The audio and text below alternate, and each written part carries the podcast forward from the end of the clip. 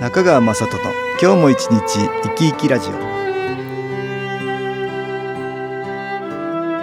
皆さん生き生きしてらっしゃいますか？この番組では気というものを私中川雅人がいろいろな角度からわかりやすくお話をしてまいります。どうぞごゆっくりお楽しみください。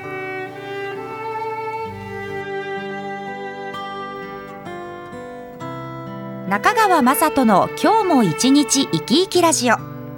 この番組は気のある生活あなたの気づきをサポートする株式会社 SAS がお送りします。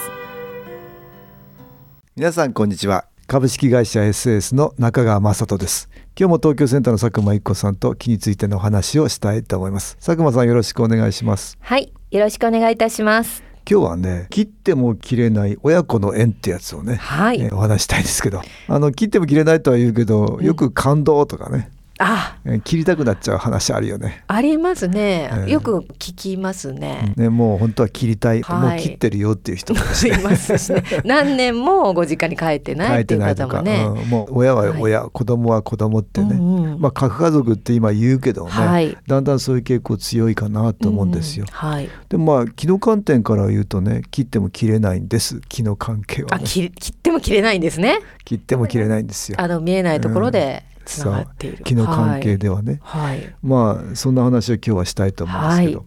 まあよく親にねいろんなひどい目にあったとかだからうん親がもう嫌なんだっていうね、はい。そういう方は多いんじゃないかと思うんですよ。そうですね。未だにね親から受けたいろんなことではい、傷ついてねうん。それが今大変になってうる。ん。あれなんですかね？20年経っても30年経っても、うん。昔のことを覚えてるってことはありますうね。ーん。あそうですか。はいまあうん。私は、まあ、最近は消えましたけど、以前はうん。なんか怒られた時のん目が怖かった、目がね。目がああのねー覚えてましたかそれは。覚非常にこの鮮明に焼き付いてる。そうですね。だからそれはやっぱり子供にとっては恐怖はいなんだよね。あとなんかこう威圧感を感じたっていうこともありましたね。ああそうだろうね、うん。子供はやっぱり小さい弱い立場だからそうですね。上から目線でわーっとこう言われるとね、はい。もう怖くなっちゃってね、うん、何にも言えなくなってねそうですね。おどおどしちゃいますよね。っていうことはありましたね。うんそういうことはあるよね。う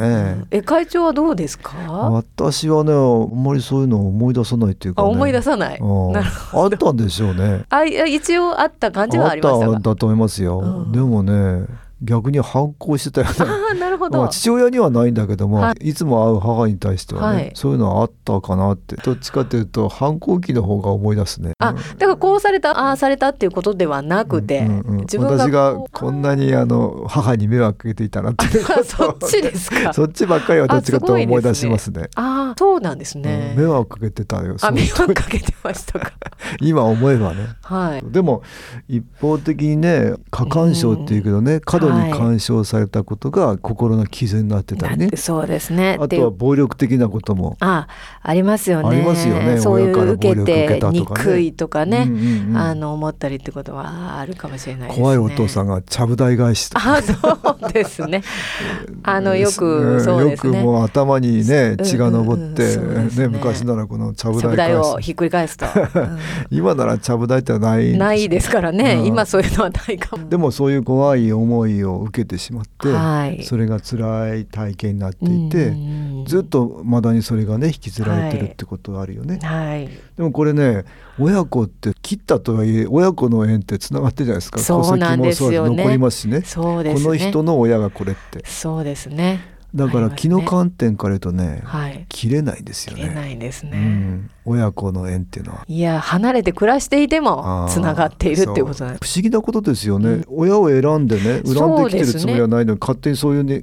出会いが起きるわけでしょ？そうですね。誕生っていうことは、ね、そうですね。不思議ですよね。不思議ですね。うん。でそういうふうに切っても切れない。だからとってもいい親子っていうのもあるんですよね、はいはい。それはあそうですね。お互いに補完し合うっていうかね、はい。そういう親子の関係もあるけど、うんうん。一見悪い関係であっても、そこから学ばされるっていうか、互いに不思議な縁で結ばれているからね、うんうんお互いに学ばされる、うんお互いの成長につながるようなことになってんだと思うんだね。ね。だけどなかなかそこに気がつけない。なく良くないことばっかりが起きると、そうです。こうされたああされたとか、うん。そういうことばっかりが頭に残るってことはうん残ってしまって。ありますね。うん。ここで音楽に気を入れた CD 音気を聞いていただきましょう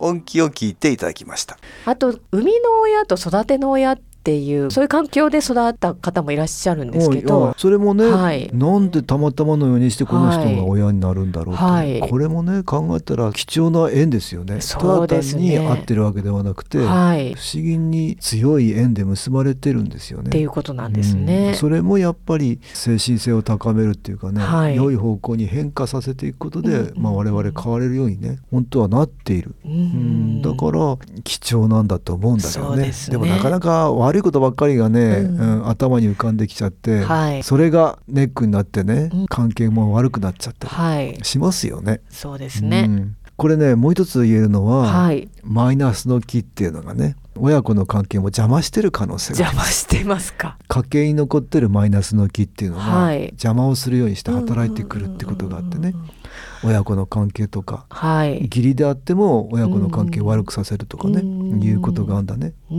うん。あと連鎖することありますよね。あのおじいさんとお父さんがうん、そう仲悪かったらそれが下またまた下のうんそれも考えたらねなんでそうやって連鎖するのかって考えるとね、はい、そのその家計に残ってるマイナスの気みたいなのうん。が家族の中を悪くさせようって、うんはい。はいそうやって働いていくんですよね。はい。そうすると同じようなことが繰り返されて繰り返される。そういうことが起きますよね。そのうちに恨みを持ってるような気とかそういうのがねあるとねはい、不幸になってほしいからねはい、親子の仲を悪くさせるんですよね。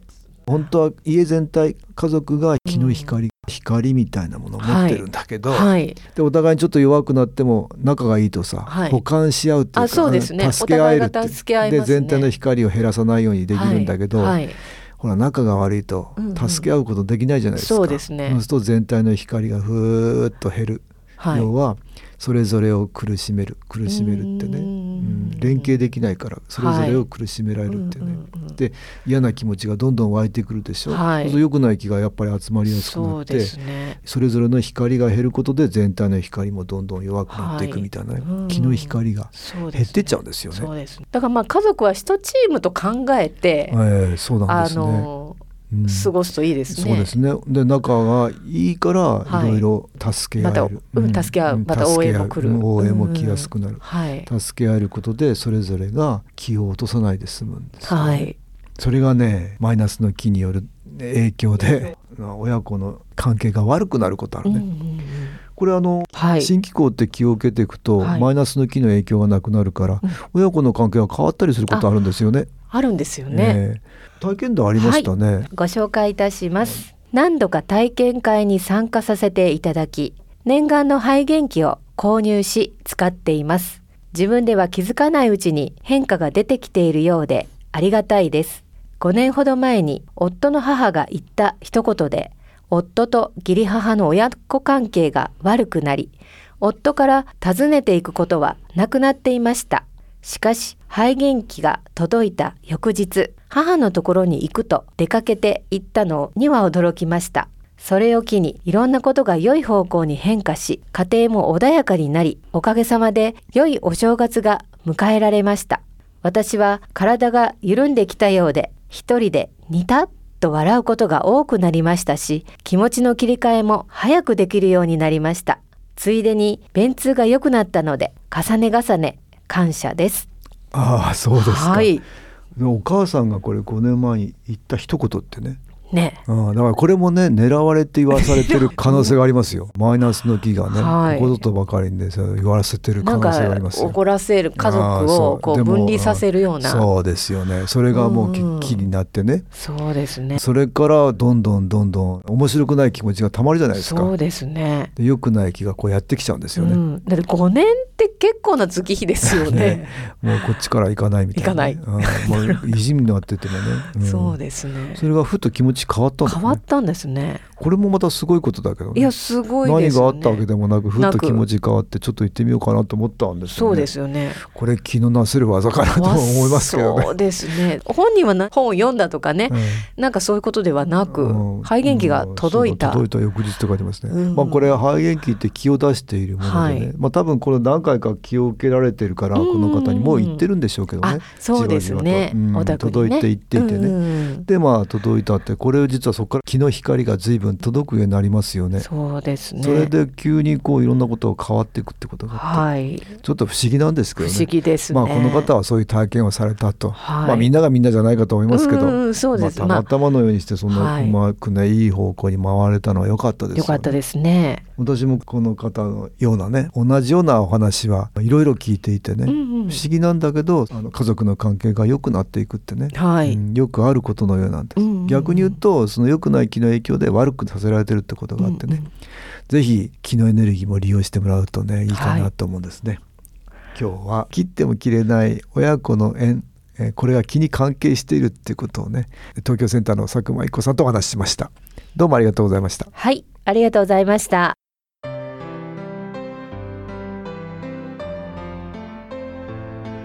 株式会社 SS は東京をはじめ札幌名古屋大阪福岡熊本沖縄と全国7カ所で営業しています。私は各地で無料体験会を開催しています。11月5日月曜日には東京池袋にある私どものセンターで開催します。中川雅人の気の話と気の体験と題して開催する無料体験会です。新気候というこの気候に興味のある方はぜひご参加ください。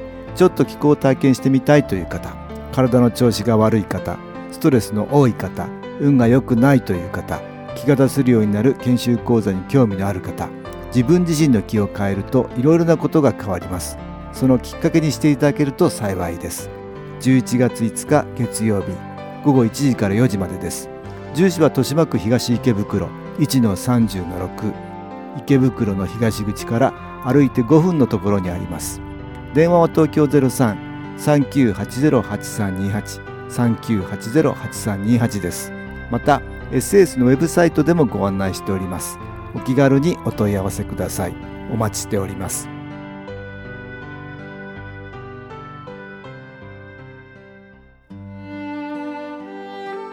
いかがでしたでしょうか？この番組はポッドキャスティングでパソコンからいつでも聞くことができます。SAS のウェブサイト www. 新機構 .com 新機構は SHINKIKO または FM 西東京のページからどうぞ中川雅人の今日も一日生き生きラジオこの番組は気のある生活あなたの気づきをサポートする株式会社 SAS がお送りしました。